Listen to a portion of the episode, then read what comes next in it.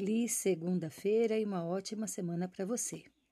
Venho compartilhar contigo mais uma novidade, mais um episódio inédito da nossa série de podcasts Palavras, o que inspiram. Hoje, o nosso episódio de número 151.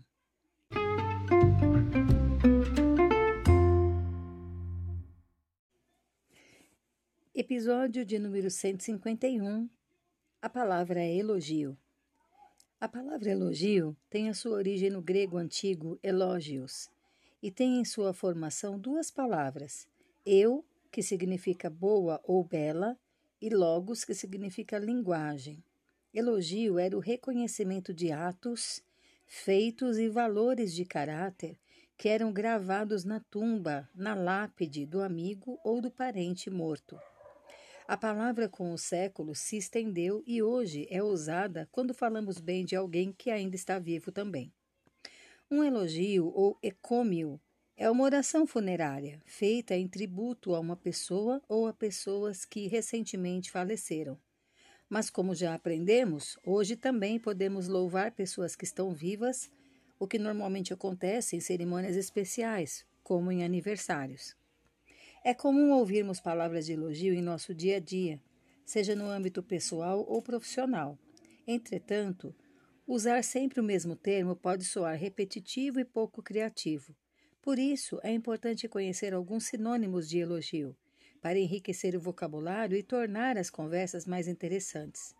Uma alternativa para elogiar alguém é usar a palavra admiração, que significa um forte sentimento de apreciação e respeito por alguém. Outra boa opção é aplauso, que indica reconhecimento por uma atitude ou um desempenho bem-sucedido. Esses termos não diminuem a força do elogio. Pelo contrário, podem até mesmo valorizá-lo ainda mais. O elogio mexe muito com o ser humano internamente. Tem o grande poder de melhorar a autoestima. Se ao invés de críticas as pessoas recebessem mais elogios, com certeza trabalhariam mais contentes e teriam menos críticas e cobranças internas. Não estou dizendo que agora só devemos dizer elogios às pessoas, porque de fato, às vezes o que cabe é uma correção. Mas estou trazendo aqui uma reflexão do quanto deixamos de elogiar quando essa é a melhor opção. Não devemos de maneira nenhuma executar as nossas tarefas, fazer os nossos trabalhos só para ganharmos elogios essa é uma motivação errada. O que, que a Bíblia diz sobre elogios? A Bíblia diz que não devemos fazer as coisas buscando elogios ou reconhecimento próprio. Filipenses 2,3 está escrito: Nada façais por contenda ou por vanglória, mas por humildade, cada um considere os outros superiores a si mesmo. Ou ainda, no texto de 2 Coríntios 10, 18, diz: Porque não é aprovado quem a si mesmo se louva, mas sim aquele a quem o Senhor louva. Mas a Bíblia também fala que devemos honrar os que são dignos de honra, ou seja, elogiar os que fizerem algo que for digno de reconhecimento. Romanos 13, do 7 ao 8, nos diz assim: Deem a cada um o que lhe é devido, se imposto, imposto, se tributo, tributo, se temor, temor, se honra, honra. Não devam nada a ninguém, a não ser o amor de uns pelos outros, pois aquele que ama seu próximo tem cumprido a lei. O próprio Senhor Jesus Cristo teceu alguns elogios sobre pessoas com os quais ele se encontrou. Temos três exemplos em particular que gostaríamos de relembrar. Primeiro, a viúva pobre. Sobre a atitude de desprendimento e confiança em Deus, ela disse ao entregar a sua oferta no templo: Jesus disse a respeito dela. Chamando a si os seus discípulos, Jesus declarou: Afirmo-lhes que esta viúva pobre colocou na caixa de ofertas mais do que todos os outros. Todos deram do que lhe sobrava, mas ela, da sua pobreza, deu tudo o que possuía para viver.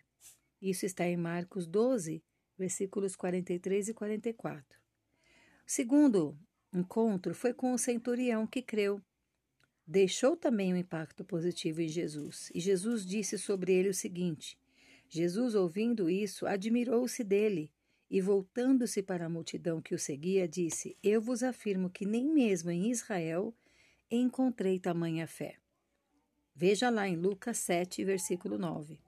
E por fim, o terceiro encontro, também aconteceu algo semelhante com aquela mulher tão criticada que derramou perfume nos pés de Jesus. Ele disse: Eu lhes asseguro que onde quer que este evangelho for anunciado, em todo o mundo, também o que ela fez será contado, em sua memória. Isso está em Mateus 26, versículo 13. Nenhum deles queria chamar a atenção para si. Estavam apenas querendo agradar a Deus. O que fizeram foi do coração e não premeditado para ganhar aplausos da multidão.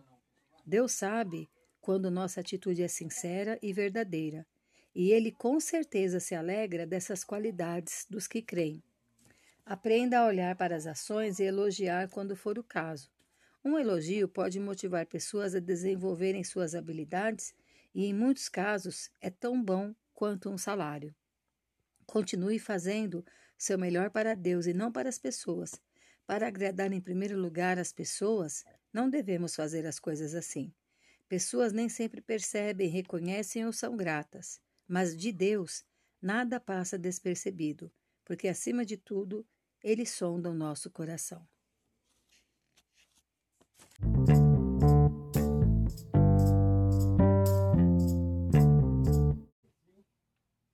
Que você tenha uma semana bonita, uma semana agradável, que você receber, receba elogios sinceros e também seja portador de bons elogios às pessoas que cruzarem contigo e lhe fizerem o bem.